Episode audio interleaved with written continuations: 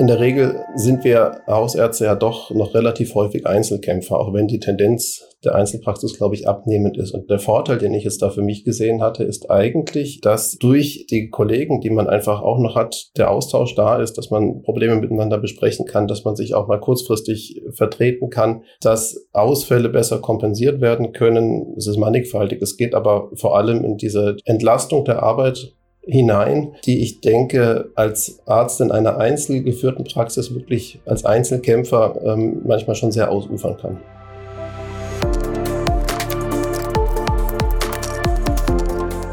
O-Ton Innere Medizin, der Podcast für niedergelassene Ärztinnen und Ärzte.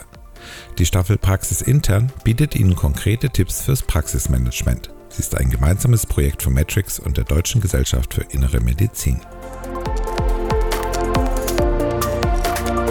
Hallo und herzlich willkommen zu O-Ton Innere Medizin und einer neuen Folge unserer Staffel Praxis intern.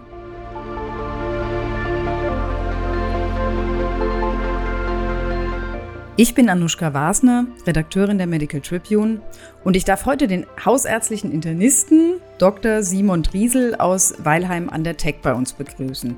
Lieber Dr. Driesel, schön, dass Sie heute bei uns sind. Guten Morgen, Frau Wasner. Wir wollen heute über angestellte Ärztinnen und Ärzte in der eigenen Praxis reden. Angestellte Ärztinnen und Ärzte gibt es immer mehr. In den zehn Jahren von 2011 bis 2021 ist die Zahl von annähernd 20.000 auf quasi 50.000 gestiegen. Heute dürfte sie noch weit darüber liegen. In unserem Gespräch heute wollen wir allerdings gar nicht so sehr auf allgemeine Zahlen gucken, sondern die Frage, der wir uns annähern wollen, ist, lohnt es sich für einen Praxischef bzw. eine Praxischefin, sich angestellte Kolleginnen und Kollegen in die Praxis zu holen? Unter welchen Gesichtspunkten lohnt es sich und unter welchen vielleicht weniger oder vielleicht weniger als man denkt auf jeden Fall? Und wie gut kommt man selbst eigentlich damit klar, ärztliche Angestellte in der eigenen Praxis zu haben. Dr. Driesel, Sie haben Ihre Praxis 2014 von Ihrem Vorgänger übernommen und Sie haben heute zwei Teilzeitangestellte Ärztinnen und eine Ärztin, die jetzt in wenigen Wochen aus dem Mutterschutz zurückkommen wird. Vielleicht erzählen Sie einfach mal, wie sind Sie denn dazu gekommen, sich angestellte Ärztinnen und Ärzte in die Praxis zu holen?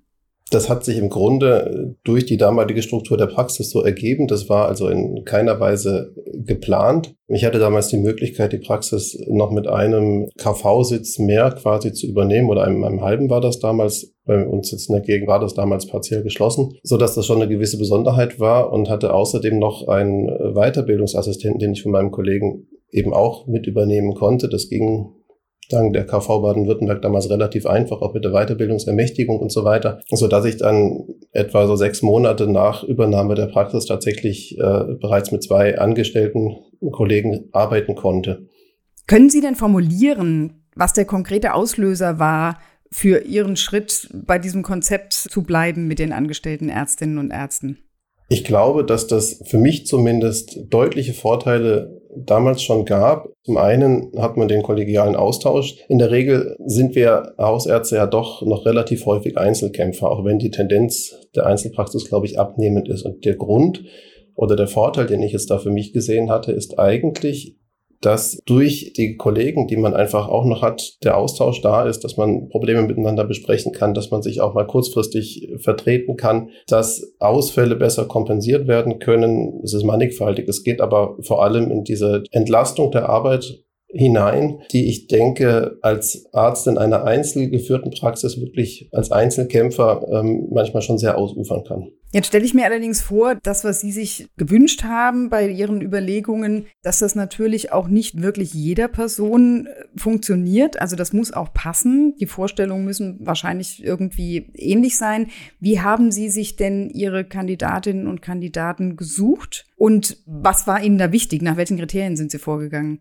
Also zum einen habe ich das große Glück, eigentlich, ja, nicht alle, aber ein Großteil der äh, Kollegen und Kolleginnen, die jetzt bei mir in der Zeit gearbeitet haben, über persönliche Kontakte zu erreichen oder zu bekommen. Das war oft noch in die Klinik, wo ich vorher gearbeitet habe, sonst über Beziehungen zum Teil der Kollegen, die schon bei mir gearbeitet haben. Und den Rest hat sich bei mir eigentlich über diese Börse in der, in der Kassenärztlichen Vereinigung Baden-Württemberg auch wieder ergeben. Die haben da eine ganz gute Internetseite, wo man quasi Angebote und Gesuche immer eingeben kann. Und ja, in der Regel ist das Angebot größer als die Nachfrage, aber trotzdem habe ich auch darüber einige Kollegen tatsächlich damals bekommen. Momentan, ich habe das vorhin mal noch so überschlagen, in den acht Jahren, die ich jetzt fast niedergelassen bin, waren es jetzt immerhin dann auch schon ja, sechs Angestellte Fachärzte und Fachärztinnen in der Zeit und zwei Ärzte in Weiterbildung. Also der Durchsatz ist sicherlich natürlich höher als in der BAG oder so. Das muss man auch ganz klar sagen. Haben Sie sich eigentlich auch mal geirrt bei der Auswahl der Personen? Also muss ja gar nicht so dramatisch geirrt sein, aber dass Sie dann so gedacht haben, oh, auf das Kriterium hätte ich vielleicht achten sollen.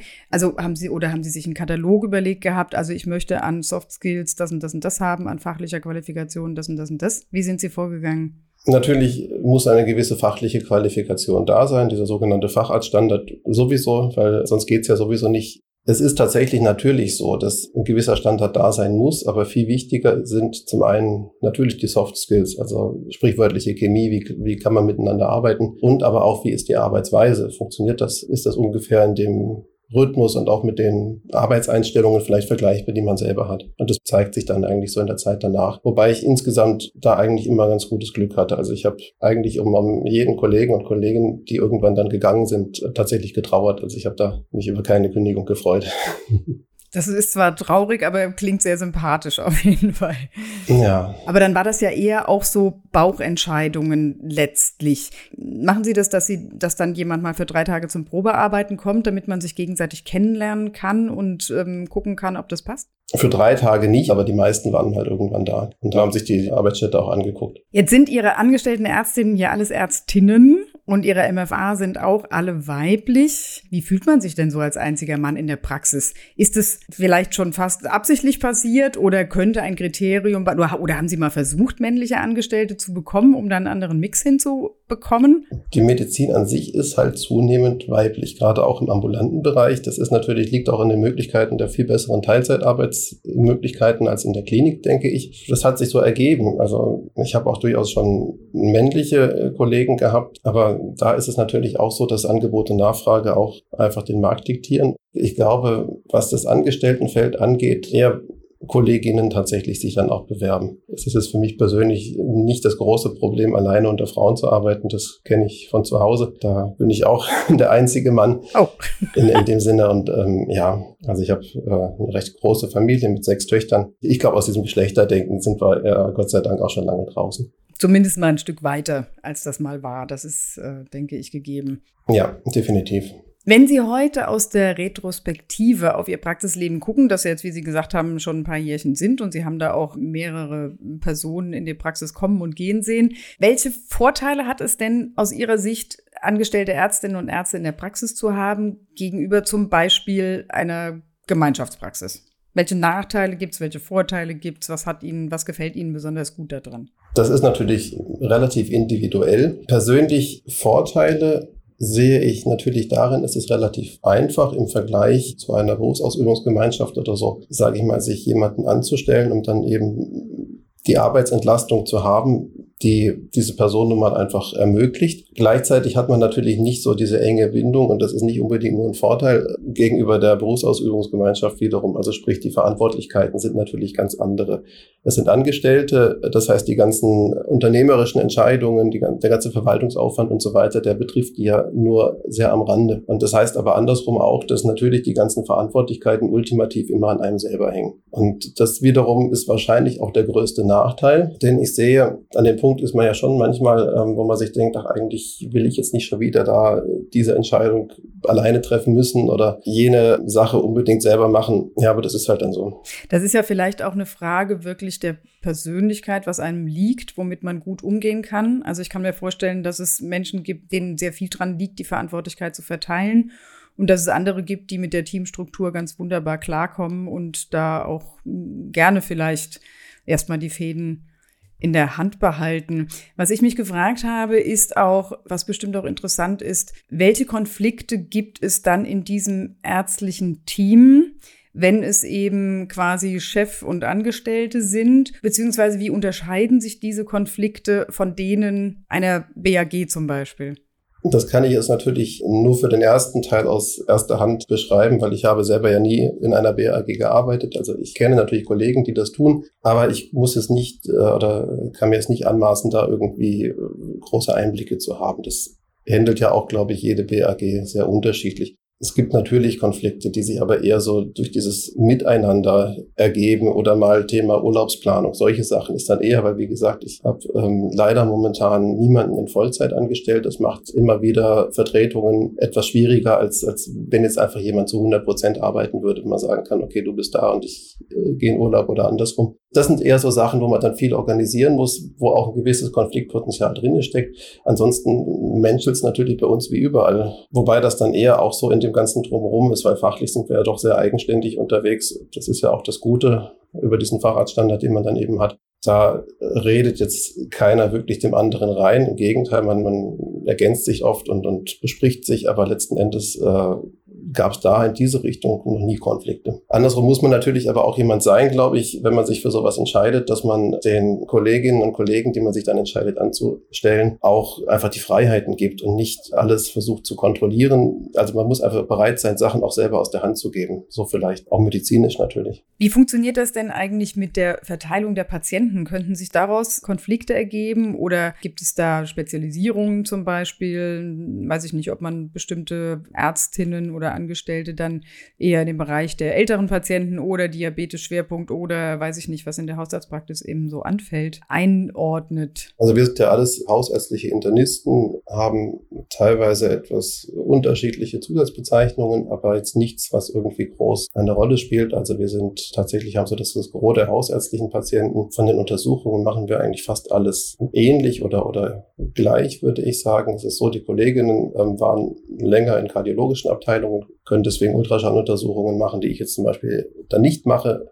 wobei das ja auch immer dann, also die Fähigkeit alleine äh, bedingt ja noch nicht die Abrechenbarkeit, von daher ist das, ähm, sind es auch so, so. Aber so Fähigkeiten gibt es auf jeden Fall, die der eine vielleicht mal besser macht und der andere. Ansonsten das Patientengut ist ziemlich aufgeteilt. Da haben wir auch eher jetzt nicht so die strikten Regeln. Also das dürfen unsere Patientinnen und Patienten selber entscheiden, zu wem von uns die jetzt dann eben gehen, was uns dann bloß immer Probleme bereitet. Übrigens auch ein gewisses Konfliktpotenzial, wenn dann Patienten so ein bisschen Doktorhopping innerhalb der Praxis betreiben, zu den einzelnen Kolleginnen oder eben auch dann äh, zu mir hin und her wechseln, zwischen uns hin und her wechseln. Und da mangeln dann die Synergieeffekte, es mal vielleicht so. Das ist zusätzlicher Aufwand für alle und ähm, das versuchen wir dementsprechend auch zu vermeiden. Wie ist das denn mit den Hierarchien? Also Sie sind dann ja quasi vom fachlichen Standard ähm, auf gleicher Ebene, also auch wenn da jetzt noch Berufsanfänger wahrscheinlich dabei sind, aber doch eine vergleichbare Ebene, sind aber ganz klar, was das äh, Arbeitsverhältnis betrifft, Vorgesetzter. Gab es da schon mal Schwierigkeiten? Ich meine, Vorgesetzter von MFA zu sein, ist was anderes als von als der Chef von jemand zu sein, der fachlich gleichgestellt ist. Also vorab ist es tatsächlich gerade so, dass auch meine Kolleginnen ziemlich erfahrene Kolleginnen sind. Also Berufsanfänger habe ich momentan eigentlich keine in der Praxis. Wobei Berufsanfänger ist ja bei uns in der Arztweiterbildung ohnehin so ein bisschen schwierig. Also die kommen in der Regel nicht äh, im ersten Weiterbildungsjahr dann jetzt zu mir in die Hausarztpraxis. Die Hierarchien, das ist subjektiv. Ich denke, sie sind relativ flach. Ich hoffe, meine Kolleginnen würden das jetzt auch so bestätigen. Wir haben eigentlich ein sehr gutes persönliches Verhältnis, dadurch, dass wir uns ja auch alle schon lange Jahre gekannt haben, bevor die jetzt bei mir in der Praxis angefangen haben, zumindest im aktuellen Zeitpunkt, spielt das wahrscheinlich auch dazu eine Rolle, so dass das an und für sich vom Miteinander her in der Regel ein schönes Arbeiten ist, muss man sagen. Und fachlich, da sind wir gleichgestellt. Da redet jetzt auch eigentlich keiner dem anderen was rein. Ich äh, erinnere vielleicht mal mehr an irgendwelche Budgets oder sowas, wenn es um Verordnungen geht. Das mache ich vielleicht schon. Aber es ist jetzt nicht so, dass ich irgendwie mir anmaßen würde, denen zu sagen, wie sie ihre Medizin machen müssen. Das wäre auch, glaube ich, ein Punkt, der weder jetzt in dem Angestelltenverhältnis noch in der BAG gut funktioniert. Und waren Sie schon mal in der Situation, dass Sie jemanden quasi jetzt ähm, rein organisatorisch zur Ordnung rufen mussten? Hm, was weiß ich, die klassischen Geschichten zu spät kommen oder immer das Gleiche vergessen oder keine ordentliche Dokumentation, weiß ich nicht. Wie, wie läuft das dann bei Gleichgestellten? Naja, also Ordnungsrufe sind natürlich jetzt nicht die Regel. Also ich kann mich eigentlich nicht wirklich dran erinnern, Natürlich, äh, vielleicht gibt's mal Erinnerungen, du, da hast du die Dokumentation vergessen oder irgendwie sowas. Das ist aber normal. Das kann mir auch mal passieren, dass mich jemand dran erinnert. Das ist jetzt also eher nicht so das. Und ansonsten sind mir zumindest in letzter Zeit größere Reibereien tatsächlich erspart geblieben. Also das ist jetzt nichts, wovor man unbedingt Angst haben muss, wenn man sich einen Angestellten, einen ärztlichen Angestellten in die Praxis holt. Ich denke, da darf man keine Angst davor haben, weil dann, oder wenn man Angst davor hätte, ist das Konstrukt wahrscheinlich schon nicht unbedingt das Ideale für einen selber. Okay, das ist eine interessante Aussage, ja. Ich würde gerne noch mal auf einen anderen Punkt kommen, nämlich um die Frage zu beantworten, ob es sich lohnt, Kolleginnen und Kollegen in der eigenen Praxis zu beschäftigen, müsste man auch mal einen Blick darauf werfen, bringen angestellte Ärztinnen und Ärzte das Geld ein, das sie kosten. Und ich habe mich dann einmal umgeschaut und habe eine Umfrage der APO-Bank von 2021 gefunden und nach der verdienen ambulant angestellte Hausärztinnen und Ärzte im Durchschnitt rund 76.000 Euro pro Jahr. Das Einstiegsgehalt liegt im Schnitt bei knapp 70.000 Euro. Ich frage jetzt mal ganz dreist, liegen Ihre Ärztinnen im guten Schnitt oder ganz woanders? Also Sie werden mir verzeihen, dass ich jetzt nicht anfange, Zahlen zu nennen. Meine Erfahrung ist, dass gutes Personal schon auch einen gewissen Preis hat. Und da geht es jetzt tatsächlich ja nicht nur um die Soft Skills, sondern wirklich auch um das Fachliche. Man muss sich auch fachlich darauf verlassen können. Und meiner Erfahrung nach würde ich sagen, dass man als niedergelassener, auch angestellter Arzt eigentlich schon die Möglichkeit hat, gutes Facharzt bis Oberarztgehalt durchaus in der Praxis auch zu verdienen. Okay, und damit kommen wir zu der Gretchenfrage, die ganz entscheidende, die sich ja ganz viele stellen. Zahlt sich das aus? Kann ein ärztlicher Angestellter die Kosten, die er oder sie verursachen, überhaupt wieder einspielen, sage ich mal salopp. Ich wünschte, ich könnte das so einfach beantworten. Dadurch, dass wir ja in unserer Vergütung so gestellt sind, dass man nicht jeden einzelnen Kontakt irgendwie abrechnen kann, sondern es gibt ja die quartalsweisen Pauschalen, macht das die Sache natürlich ein bisschen schwierig, das tatsächlich ganz genau auszurechnen. Ich würde sagen, so über den Daumen gepeilt überwiegen für mich auf jeden Fall die Vorteile. Und ich würde sagen, dass es schon natürlich so ist, dass die äh, Kolleginnen, also dass ich das Gefühl habe, dass die Kolleginnen das Geld, was sie mich kosten, auch wieder verdienen. Ich würde aber nicht sagen, dass es so ist, dass man jetzt über diese Anstellung die Möglichkeit hat, sehr oder, oder wesentlich mehr zu verdienen, als man sonst verdienen würde. Weil da hat man die, einfach die, die Personalkosten, man hat die Nebenkosten. Ähm, wir reden eben jetzt auch durchaus von nicht ganz niedrigen Gehältern, die da so zusammenkommen und die müssen natürlich erstmal erwirtschaftet werden. Und da hätte ich jetzt schon gesagt, ja, es rechnet sich, aber wenn das Ziel mit seiner Praxis ist, in allererster Linie bloß viel Geld zu verdienen, da muss man schon genau hingucken und da muss man sicherlich auch schauen, wie man das genau organisiert mein Vorteil oder den ich jetzt für mich rausnehme aus dieser Situation mit den angestellten Kolleginnen, ist eher die, dass ich die Möglichkeit habe, die Praxis einfach weiter wachsen zu lassen, indem wir die Möglichkeit haben, die meiste Zeit über nicht immer, aber doch immer wieder Patienten auch aufzunehmen und niemanden abweisen zu müssen, zumindest in der momentanen Situation. Und um das weiter auszubauen, brauche ich halt einfach auch ähm, natürlich Personal, das das dann verarbeitet. Und einkommenmäßig, gut, jetzt die letzten Jahre waren ein bisschen holprig, das ist relativ schwierig zu sagen aber habe ich schon das Gefühl, dass ich, ja, dass, dass ich zumindest äh, mein Geld verdiene, mit dem ich so zufrieden bin. Aber ich glaube jetzt nicht, dass es so ist, dass ich jetzt dadurch, dass ich eine große Praxis mit vielen Angestellten führe, weil das auch relativ ist, mein, mein Gesichtspunkt ist, mein Blick auf meine Praxis, dass ich damit jetzt überdurchschnittlich mehr verdienen würde, als wenn ich eine kleine Praxis mit wenig Angestellten führen würde. Man hat halt insgesamt etwas mehr Möglichkeiten, es ist einfacher und das ist halt vor allem so für mich jetzt auch mit meiner großen Familie im Hintergrund der absolut unbestreitbare Vorteil. Es ist leichter mal Urlaub zu nehmen, mal Tage einfach auch zu Hause zu sein und sich gut vertreten zu wissen, als wenn ich jetzt alleine als, als Einzelkämpfer auf weiter Flur, wenn ich da sein müsste, immer Probleme hätte, irgendwie äh, Vertretungen zu organisieren, aus dem Urlaub kommt, dann alles nacharbeiten müsste, was, was liegen geblieben ist und solche Sachen. Natürlich haben wir auch Sachen, die liegen bleiben im Urlaub, aber das, das lässt, also das ist eigentlich so dieses, dieses, ja, wenn man so will, Schlagwort Work-Life-Balance, so in die Richtung geht's dann eher. Meine Erfahrung ist, ich habe jetzt einige wechselnde Kollegen gehabt. Irgendwann kommt halt schon auch von denen der, der Wunsch, das selber mal zu probieren und in die eigene Praxis zu gehen, so dass ich jetzt nicht weiß, ob das mit der Situation gerade mit den angestellten Ärzten auf Dauer das Konstrukt ist, was dann auch für mich taugt.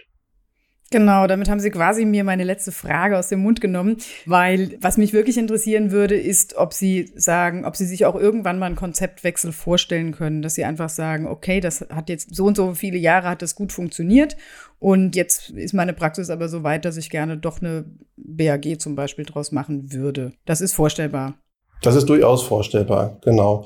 Da hat es natürlich noch ein paar andere Hürden, die man dann auch nehmen muss. Im Wesentlichen organisatorischer Art. Wie gesagt, es ist sehr viel anspruchsvoller, glaube ich, sich zusammenzufinden in einer BAG, als das jetzt mit Anstellung von, von Ärzten eben ist. Aber es ist wahrscheinlich der Weg, der gegangen werden muss, wenn, wenn ich mal an dem Punkt bin, an dem es dann eben heißt, okay, jetzt habe ich die Möglichkeit, ich habe da total tolle äh, Kolleginnen und ich will die gerne behalten, dann werde ich mir wahrscheinlich da auch was überlegen müssen, das stimmt.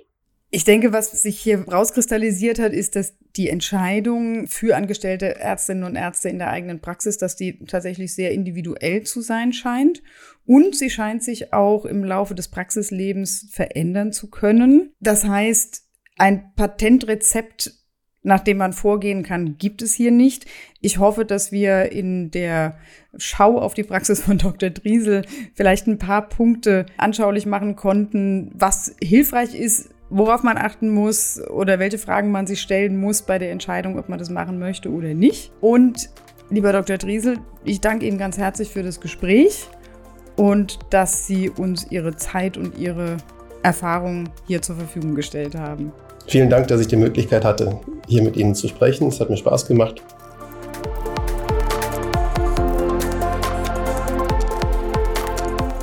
Liebe Zuhörerinnen und Zuhörer, ich hoffe, Ihnen hat das Gespräch auch Spaß gemacht und Sie konnten Anregungen davon mitnehmen. Das würde uns freuen. Wenn Ihnen diese Folge gefallen hat, dann abonnieren Sie uns doch auf Spotify oder den anderen gängigen Podcast-Plattformen und damit verabschiede ich mich und sage bis zum nächsten Mal. Tschüss.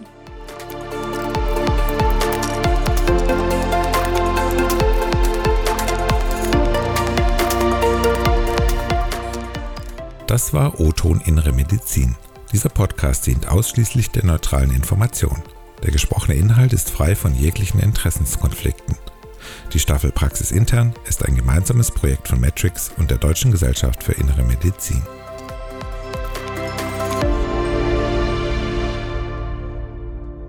Produkt der Matrix Group.